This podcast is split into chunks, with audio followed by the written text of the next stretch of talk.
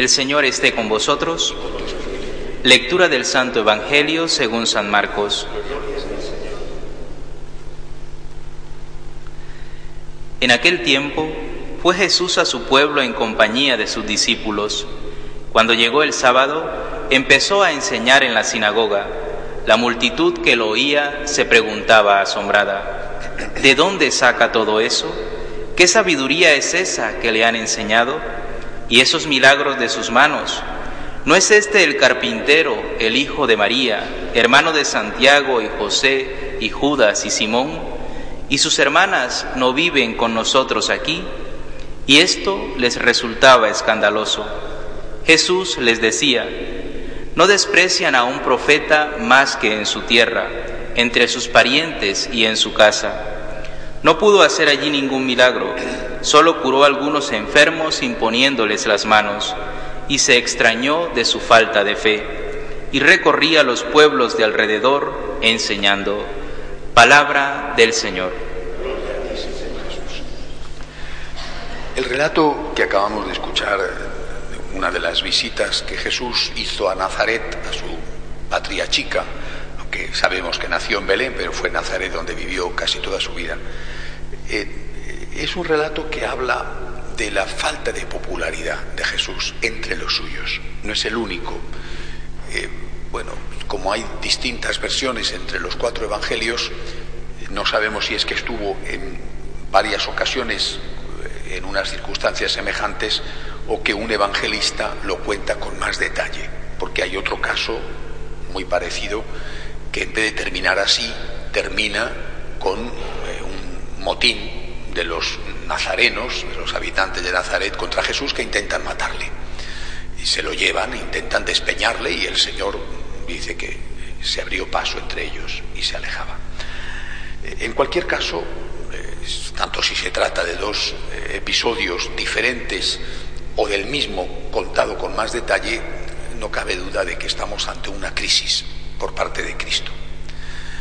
Eh, en el otro relato parece más claro porqué de la crisis. Le han pedido que haga un milagro, le dicen explícitamente, hemos oído que has hecho milagros aquí y allá, hazlos aquí también entre nosotros. Y Jesús se niega a ello. Es decir, la falta del milagro es lo que provoca falta de popularidad.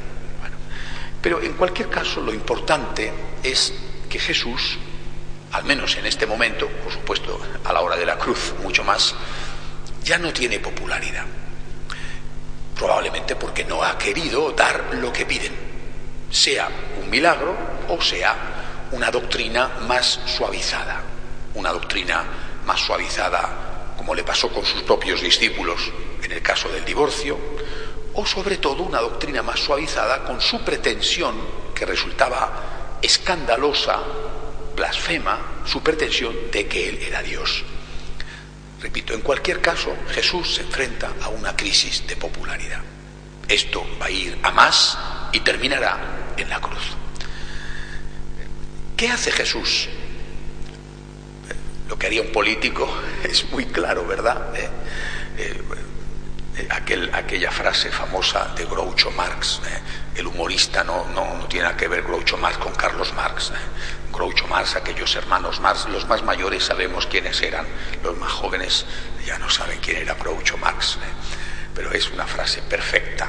No me refiero a aquella cuando está en el tren más madera, es la guerra, no. Aquella frase cuando dice, estos son mis principios, pero si no le gustan, tengo otros. Es decir, Normalmente los políticos, hombre, no todos, pero sí la mayoría, eh, buscan el aplauso. El aplauso es sinónimo de voto, la encuesta, en fin. Eh, estos son mis principios, pero si a usted no le gustan, tengo otros con tal de que usted me aplauda, me vote. Jesucristo no hace eso. Jesucristo dice, estos son mis principios, esto es lo que enseño, esto es lo que predico, esto es lo que soy, soy el Hijo de Dios. Esta es la verdad plena. Y si no te gustan, me puedes tirar piedras, me puedes clavar en la cruz, pero no voy a cambiar mis principios. Esto es Jesús. Y esto es clarísimo.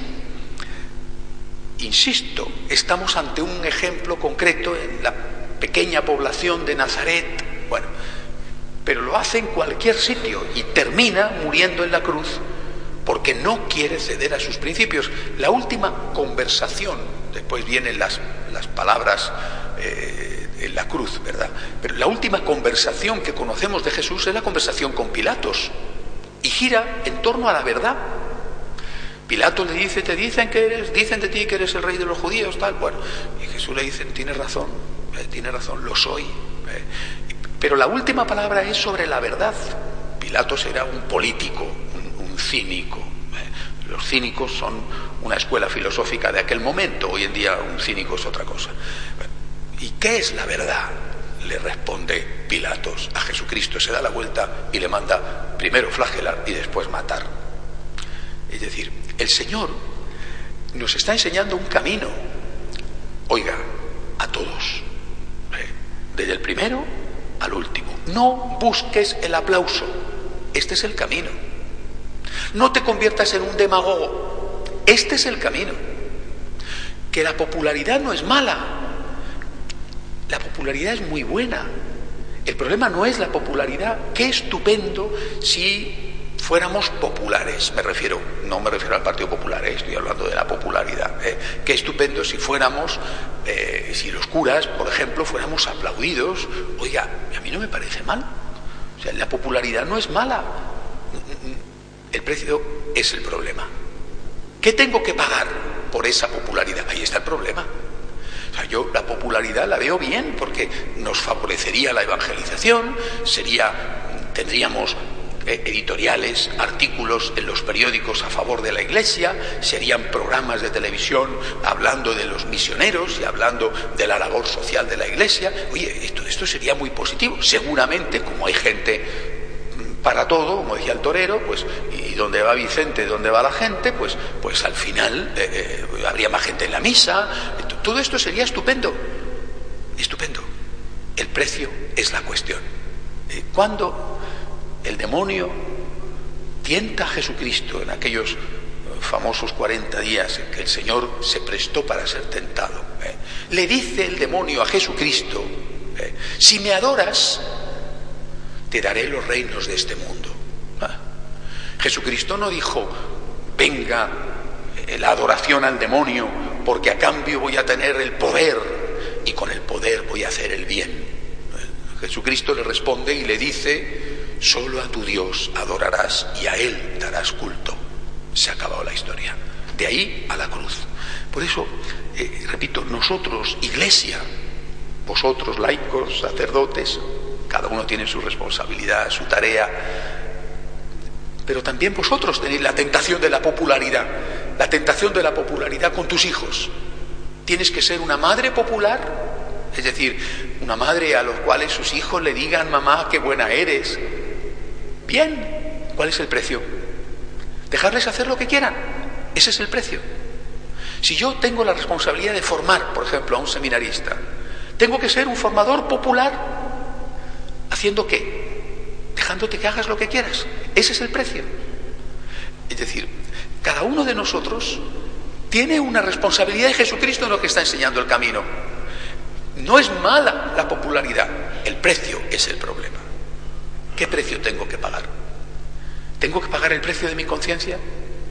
Jesucristo nos enseña que Él no viene a ser impopular, viene a decirnos la verdad, con misericordia, pero la verdad. Y decir la verdad hace dos mil años y hoy escuece bastante, ¿verdad? Y por eso el Señor terminó crucificado, empezando porque los suyos son los primeros que le abandonan, ¿eh? casi todos hagamos nosotros lo mismo.